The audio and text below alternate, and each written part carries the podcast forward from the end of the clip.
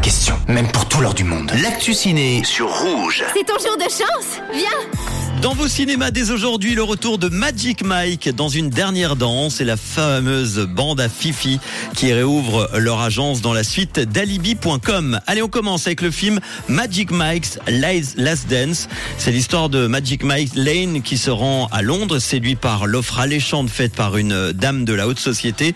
Tout va bien jusqu'à ce qu'il découvre ce qu'elle a vraiment en tête avec une galerie de torrides nouveaux danseurs qu'il devra coûte que coûte mettre en forme.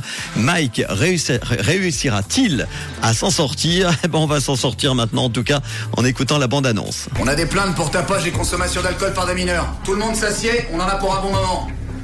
Vous n'avez pas d'objet pointu sur vous susceptible de se planter dans mon corps? Non Tant mieux, parce que moi, j'en ai un.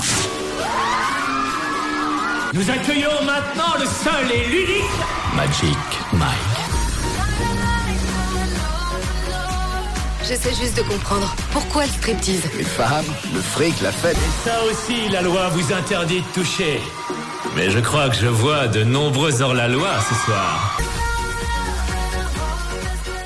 Channing Tatum et Salma Hayek jouent dans ce troisième volet de la série à succès. Salma Hayek qui remplace Sandy Newton qui devait tenir le rôle féminin principal mais qui a quitté le tournage 11 jours seulement après le début des prises de vue suite à une dispute avec Channing Tatum.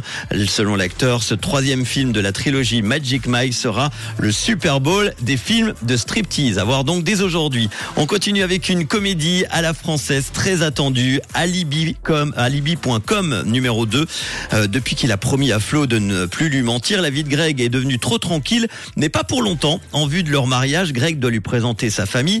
Pas question de lui présenter ses vrais parents, un arnaqueur et une ex-actrice de charme. Forcément, ça ne fait pas très bien. Il rouvre donc l'agence avec ses deux compères Mehdi et Augustin pour se trouver des faux parents plus présentables. En fait, ma belle famille veut absolument que mes parents soient présents au mariage. Ah merde. Ce n'est pas moi le problème, c'est ton escroc de père. Fiston C'est- pas moi le problème, c'est ta psychopathe de mère. Mais si t'as honte, on peut faire un alibi famille. On loue des faux parents comme on a fait pour le fils de Francis Lalanne. Hors de question, les alibis c'est terminé. Profite de cette journée. Elle va être mémorable. Je vous souhaite d'être un modèle de bonheur et de fidélité, comme l'est ta mère. Et c'est déjà bien. Six ans après la sortie d'Alibi.com, un gros succès au box-office. Philippe Lachaud et sa bande reviennent donc dans une suite au cinéma ce mercredi.